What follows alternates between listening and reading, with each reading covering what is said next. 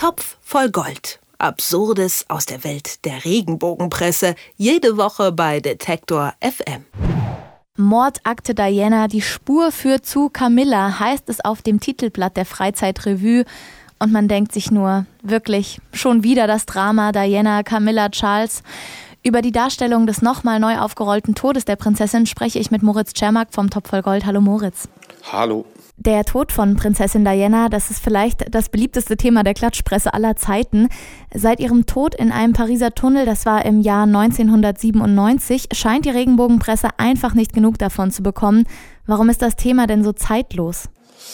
Ja, es stimmt. Also ich stimme erstmal grundsätzlich zu, das ist ein Thema, das, das wirklich häufig immer noch aufgegriffen wird, obwohl es so lange jetzt herliegt. Ähm, begegnet einem jetzt nicht unbedingt jede Woche auf der Titelseite des, äh, der, der Regenbogenwelt, aber dafür, dass es nun wirklich schon so lange zurückliegt, ist es tatsächlich immer noch eines der beliebtesten Themen. Das sehe ich auch so dass es immer noch so häufig auftaucht auf den Titelseiten von eben der Freizeitrevue, diesmal aber auch von anderen Klatschblättern, liegt sicherlich daran, dass es immer mal wieder auch von, von außen, von anderen Leuten dann gefüttert wird mit, mit äh, ja, Spekulation, äh, mit Vermutung und so weiter. Die gab es ja damals schon, als es, als es diesen Unfall gab, ziemlich schnell. Da war mal dann der MI6, also der britische Geheimdienst mit im Spiel.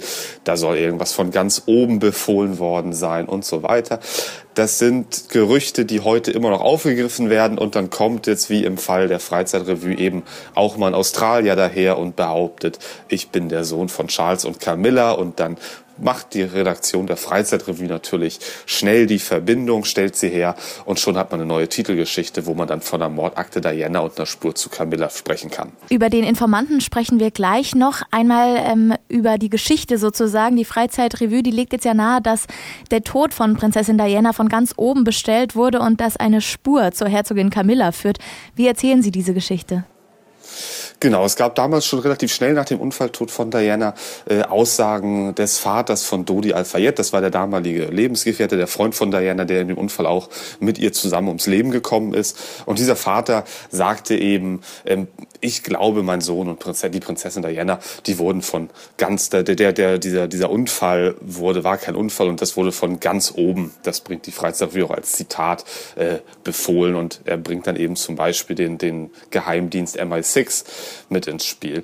Ähm, das ist ein Puzzlestück in dieser Geschichte, die zu der angeblichen, vermeintlichen Spur zu Camilla führen soll, die, die zu Camilla führen soll, die die Freizeitrevue auf der Titelseite behauptet. Ähm, der zweite Teil ist dann eben ähm, ein, ein, Australier, der behauptet, ich bin der geheime Sohn von Charles und Camilla.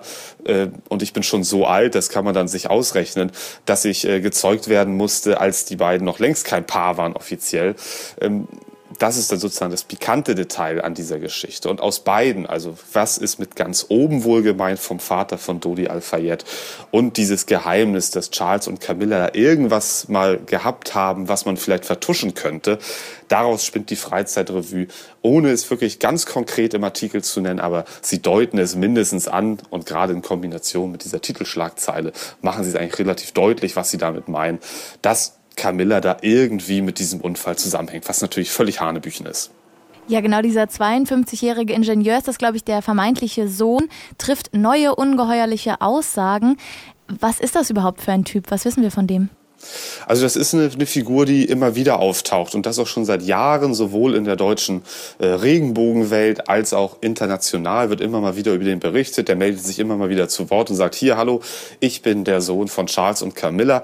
Er behauptet, dass ihm das seine Oma oder seine Adoptivoma, äh, wie er sagt, ähm, gebeichtet hat. Die soll damals irgendwie für die Queen gearbeitet haben. Ob das stimmt oder nicht, das, da gibt es überhaupt keine Beweise, soweit ich das jetzt irgendwie noch recherchieren konnte. Jedenfalls behauptet er immer wieder, ich bin der Sohn von Charles und Camilla. Ähm, es gibt da allerdings eine gewisse Schwäche in dieser Erzählung. Der Mann ist 1966 geboren worden und erste Kontakte zwischen Charles und Camilla gibt es offiziell erst 1970, also erst vier Jahre später. Also er soll sozusagen schon vier Jahre alt gewesen sein, als sich Charles und Camilla kennengelernt haben. Das würde dann nicht so ganz zu seiner Aussage passen, dass er der Sohn der beiden ist.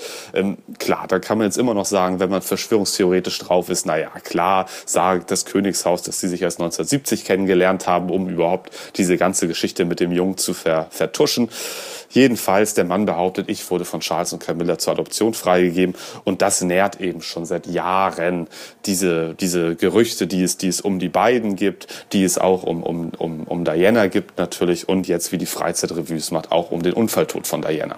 Also mehr als fragwürdige Quellen mal wieder hier herangezogen. Wann glaubst du denn, bekommen Camilla und Charles eine Break oder wann darf auch Diana endlich ansatzweise in Frieden ruhen?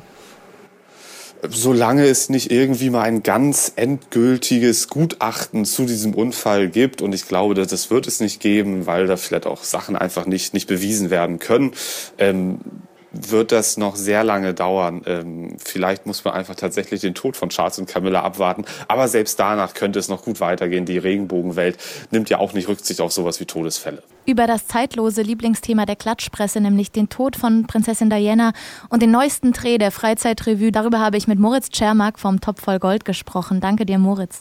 Ich danke auch.